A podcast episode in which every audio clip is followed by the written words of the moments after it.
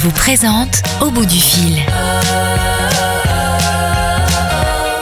Bonjour à toutes et à tous et bienvenue dans Au bout du fil.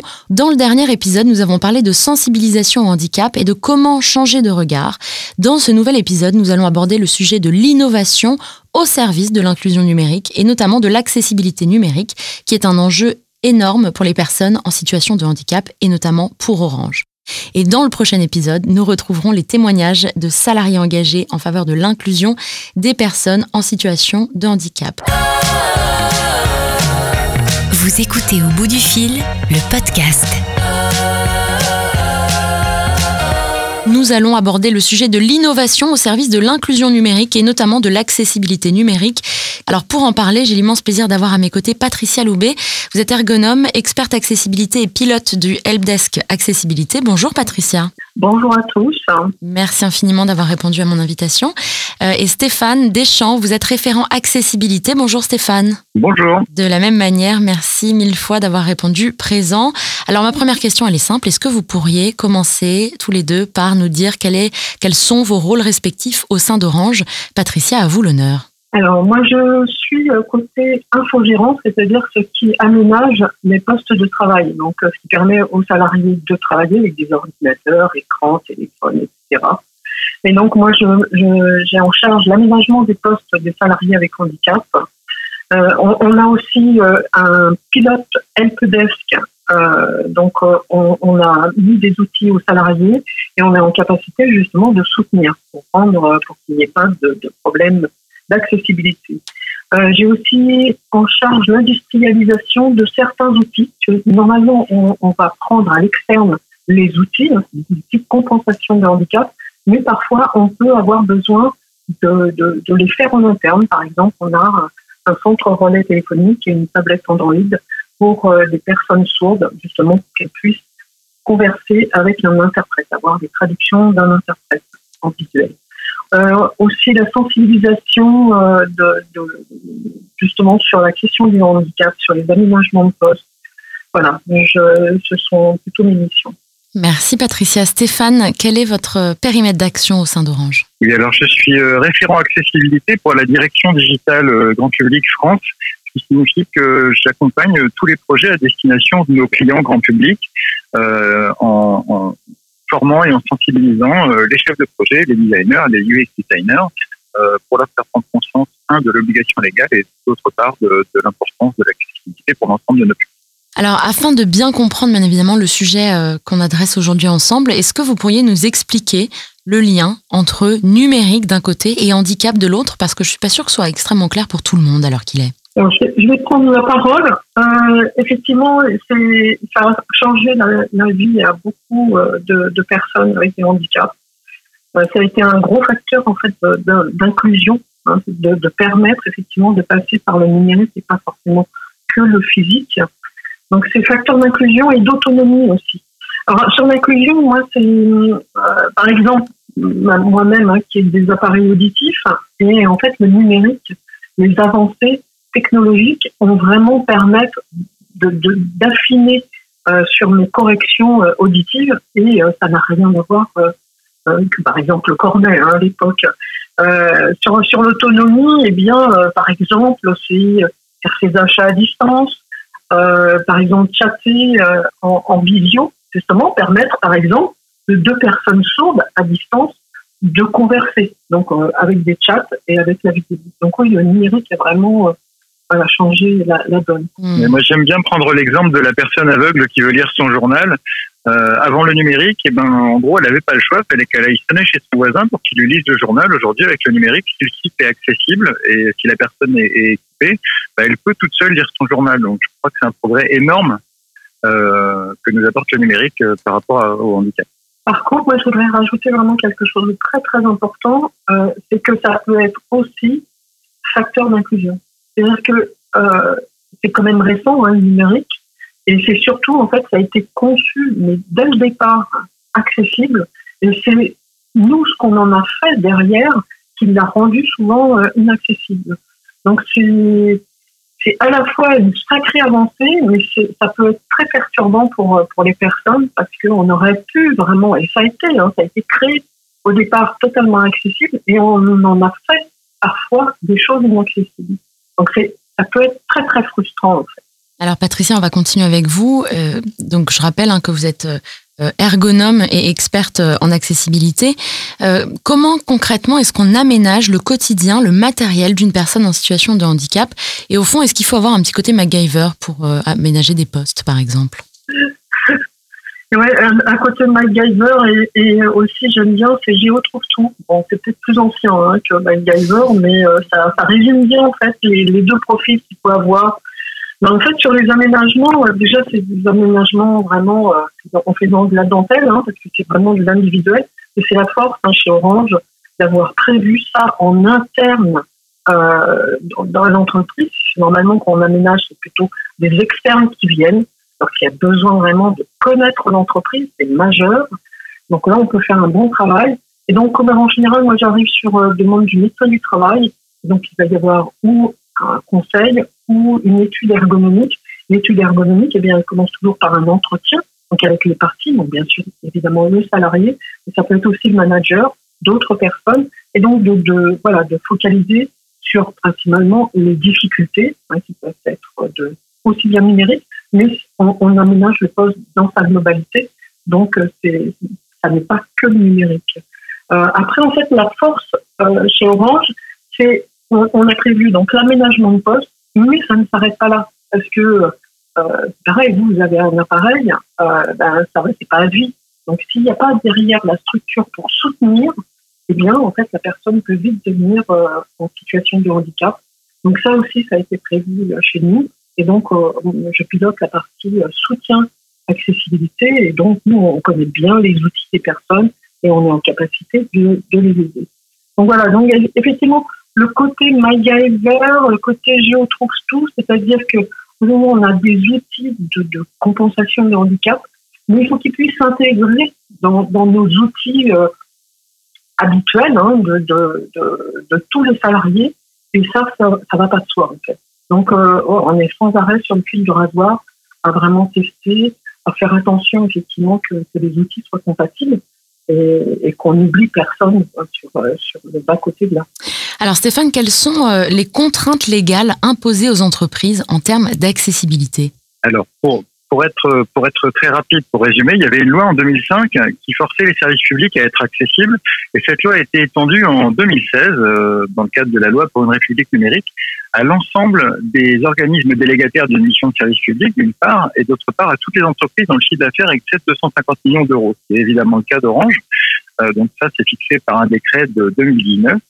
Et la loi dit en gros qu'on doit euh, rendre accessibles les sites et les contenus Internet, intranet, extranet, les applications mobiles, les logiciels, les mobiliers urbains numériques, etc.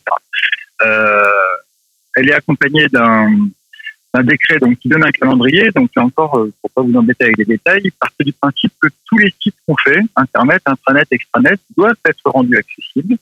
Euh, et les applications mobiles, euh, ce sera le cas à partir de juillet 2021. Alors, merci infiniment Stéphane. Euh, Patricia, on va voir maintenant les, principaux freins, si vous le voulez bien, euh, les, principaux freins au déploiement de l'accessibilité du numérique. Quels sont-ils? Alors, en fait, c'est surtout une conception initiale qui n'a pas été euh, prévue accessible. En fait, c'est souvent pour, pour les concepteurs, ça arrive après. Elles conçoivent et d'un seul coup, ils demandent ah ben, est-ce que c'est accessible? C'est un peu comme si vous, vous, montez vraiment tout un bâtiment et que après vous demandez est-ce que c'est accessible pour tous? Si c'est pas prévu dès le départ, ça risque, on, a des gros risques d'inaccessibilité. Donc les freins, c'est ne pas intégrer les situations de handicap, euh, c'est-à-dire que je pensais que tout le monde n'a aucun problème.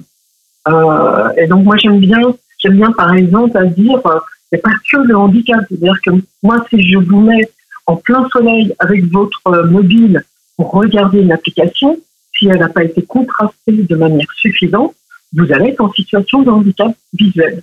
Donc euh, c'est sûr, c'est euh, cette euh, non-intégration des situations de handicap qui, moi, je pense, est un frein. Et, et aussi, un gros frein, c'est des usages. Ben, par exemple, on a des personnes qui ne peuvent, sur un ordinateur, naviguer qu'au clavier. Si par exemple un concepteur fait un super truc sexy, voilà, qui, va faire un rollover du tonnerre, il va avoir un super effet. voilà, on a des, salariés, enfin des personnes non voyantes qui ne pourront pas accéder à ce contenu-là j'aime bien aussi parce que quand on remonte comme ça, soit effectivement, bah, du coup, les concepteurs n'ont pas euh, n'ont pas cette couche, mais je pense que vraiment l'enseignement est, un gros manque de ce niveau-là. Nous, on va arriver les concepteurs et n'ont aucune idée de ce qu'est l'accessibilité, alors que ça devrait être fait dès le départ. C'est comme si on, vous apprend à écrire, mais sans voir la, sans voir la grammaire. C'est pas pensable. Si vous, si vous faites, vous écrivez en étant pour, pour être faute, ça n'a aucun sens. Donc, c'est voilà, les, les, freins que je voulais évoquer. Oui, alors, pour, pour rebondir sur euh, la, remarque de Patricia, il y a quelque chose qui est frappant, c'est que, fait, les gens ne savent pas encore, euh, à plein d'endroits, j'entends des gens qui ne savent pas encore que c'est une obligation légale qui est assortie d'une amende, donc c'est euh, ça rigole pas, c'est comme le RGPD et toutes les autres contraintes légales que nous avons. Et en fait, c'est perçu par énormément de gens encore comme une obligation RSE. Donc le RSE, euh, d'une certaine manière, euh, les gens prennent ça comme quelque chose d'optionnel. Si on peut, c'est bien, évidemment qu'il peut le faire, mais si on peut pas, eh ben euh, les priorités sont euh, business, opérationnel, etc. Donc c'est important de, de, de, le redire, c'est une obligation légale et, et un des premiers freins, c'est justement que ça n'est pas perçu comme tel. Maintenant, Stéphane, je, je, je m'adresse à vous. Très concrètement, comment est-ce qu'on innove et ça veut dire quoi innover dans le cadre de l'accessibilité numérique, si on va un cran plus loin? Eh bien, euh, par exemple, dans, dans une situation, imaginons que vous soyez dans une situation de handicap moteur. Euh, je vais vous demander de faire euh, du drag and drop, du glisser-déplacer avec votre souris. Euh, vous pouvez pas manipuler votre souris. Donc, euh, il faut qu'on trouve des solutions, et c'est là qu'on va qu'on va innover pour faire en sorte de vous donner le même type de fonctionnalité avec une modalité qui n'était qui n'était pas prévue au départ par les designers. Donc l'innovation, le, ça passe par une remise en question de, de la façon dont on pense les modalités d'interaction. Si je fais des choses à la souris, il faut aussi que je puisse les faire au clavier. Si euh, si j'ai une interface vocale qui me permet de commander mon ordinateur, il faut aussi que je puisse le faire à la voix. Et, euh, et ce, que nous on a appris, par exemple, sur un PC, vous voyez aujourd'hui qu'avec les enceintes connectées, euh, on donne aux gens la possibilité d'interagir avec, derrière c'est du numérique en fait, hein. on leur donne la possibilité d'interagir avec le numérique sans écran, sans clavier, sans sourire, rien qu'avec leur voix. Donc ça c'est typiquement le genre d'innovation c'est dans une continuité depuis 20 euh, ou 30 ans liée euh, au handicap moteur d'une certaine manière. Donc Stéphane, si je comprends bien, euh, vous aussi, il faut d'une certaine manière être un peu MacGyver pour, pour votre boulot. Oui, un petit peu. Et puis il faut, il faut aussi c'est autant du, du, bricolage que de la remise en question des pratiques en fait. Euh, souvent les gens pensent, c'est normal, hein, euh, on pense avec ce qu'on connaît, et donc les gens d'une façon générale pensent avec leurs yeux et avec leur souris au bout du bras ou leur trackpad, etc. Euh, il faut euh, plus encore que penser comme un MacGyver, il faut juste penser à s'abstraire de ce que de l'expérience commune qu'ont la plupart des gens comment est-ce que je peux utiliser votre interface si je ne la vois pas? Comment est-ce que je peux utiliser votre interface si je ne peux pas manipuler ma souris, etc., etc. Comment est-ce que je peux regarder votre vidéo si vous n'avez pas sous-titré? Mm. et je suis sourd Voilà.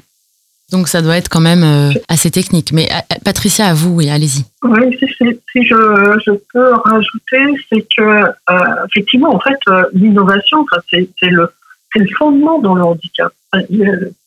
Toutes les inventions Aujourd'hui, euh, les gens normaux, entre guillemets, utilisent, mais c'est la liste serait longue. par exemple, en marketing, le eye tracking, ben, typiquement, c'est issu du handicap moteur. Votre télécommande euh, pour changer les chaînes de la télé sans vous lever sans arrêt euh, pour, pour, pour, le faire, c'est le handicap moteur. Enfin, il y a pléthore d'innovations de, de, euh, justement qui sont euh, grâce au handicap. Donc c'est vraiment, euh, si, si on prend ça comme une chance, pas pour ceux qui ont ce handicap, mais une chance de, de découvrir de, de, nouvelles façons, de, de nouveaux usages, euh, c'est comme ça qu'il faut le voir. Alors qu'aujourd'hui, c'est plutôt le contraire. Mais pourtant, on s'en sert.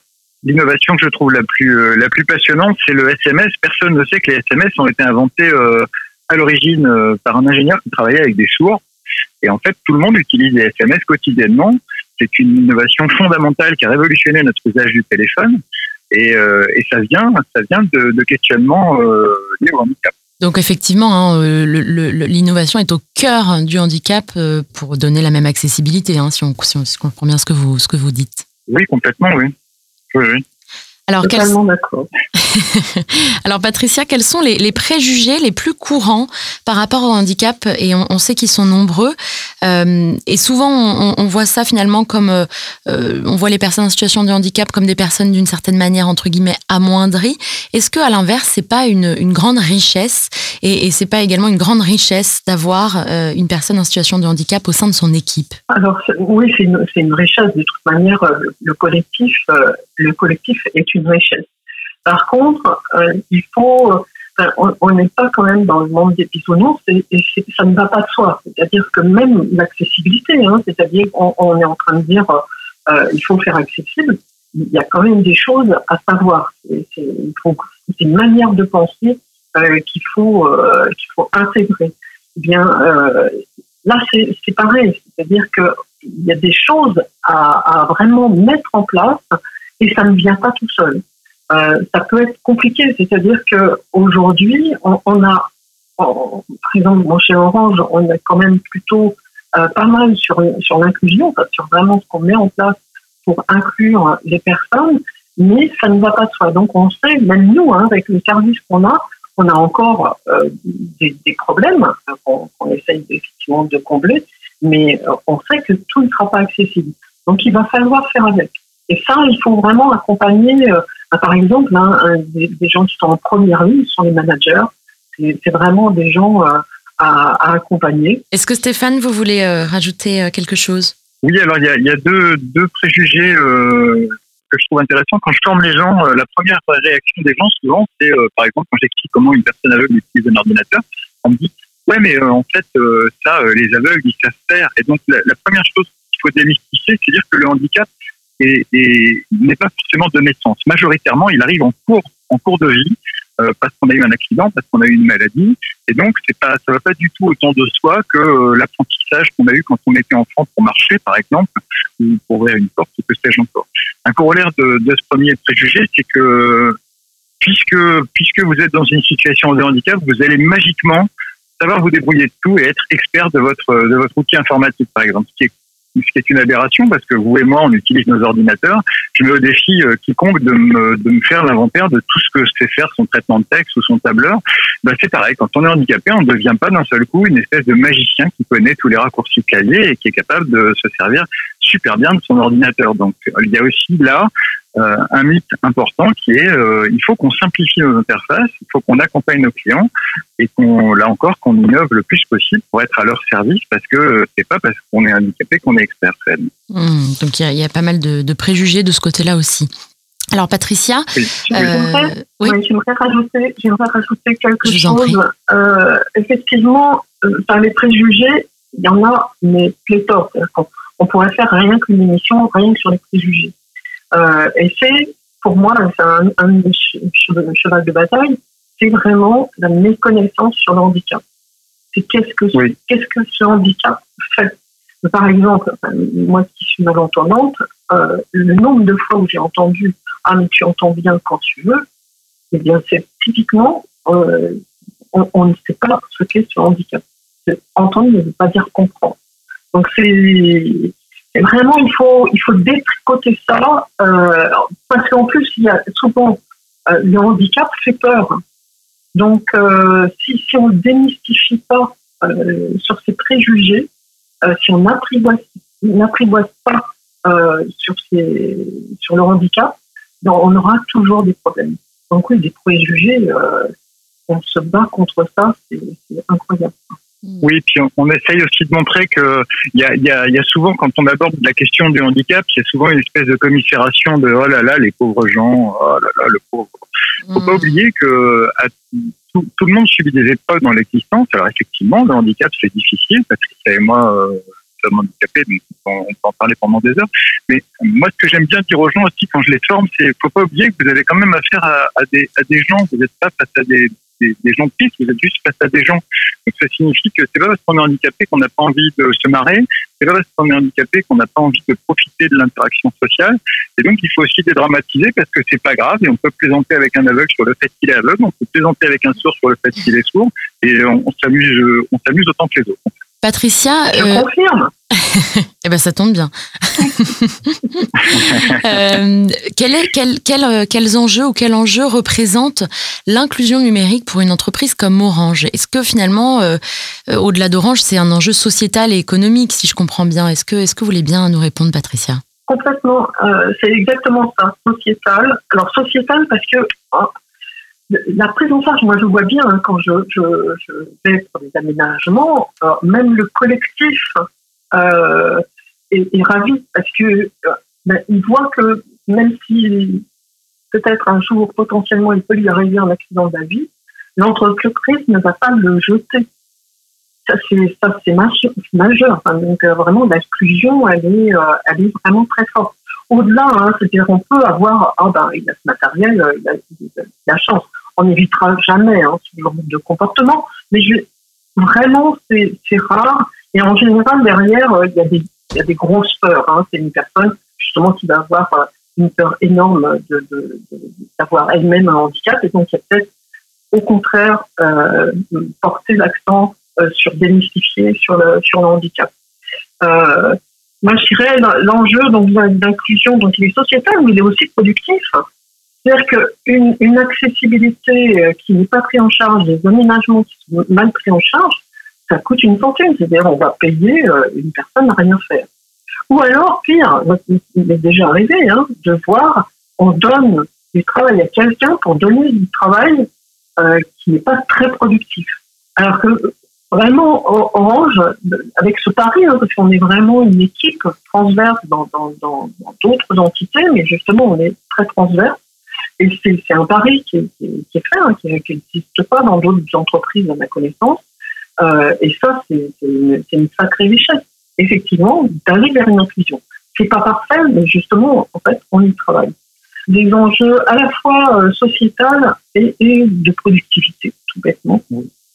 Oui, pour, pour rebondir, euh, sans verser dans l'angélisme, euh, il y, a, il y a un, un constat que nous on a fait euh, avec nos collègues, c'est que les gens se sentent euh, d'une certaine manière plus utiles, les collègues qui sont autour de la personne handicapée, parce que il y a du sens dans leur. Enfin, souvent, les gens sont en quête de sens dans leur travail. Le fait de travailler avec une personne handicapée, d'un seul coup, euh, rajoute du sens, puisque je viens au bureau non seulement pour faire mon travail, mais aussi pour être utile à une personne euh, qui travaille à côté de moi.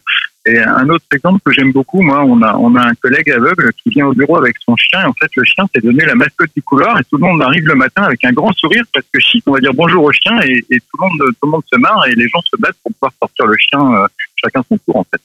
Donc, euh, ça amène aussi, euh, ça amène aussi que ce que n'imaginent pas les gens, c'est que ça amène aussi euh, du positif dans le, dans le quotidien des personnes qui ne sont pas handicapées. Eh bien, ce sera le mot de la fin. Merci infiniment, Stéphane. Merci, Patricia. Merci infiniment à toutes et à tous de nous avoir écoutés. Si le podcast vous plaît, vous connaissez la logique. N'hésitez pas à en parler autour de vous et à le partager. On se retrouve bientôt pour parler d'engagement et savoir comment les salariés d'Orange s'engagent pour l'inclusion des personnes en situation de handicap dans l'entreprise. Et d'ici là, bien évidemment, vous pouvez réécouter l'épisode précédent pour comprendre l'importance de la sensibilisation pour permettre toujours plus d'inclusion. À très vite. C'était Au bout du fil, un podcast orange.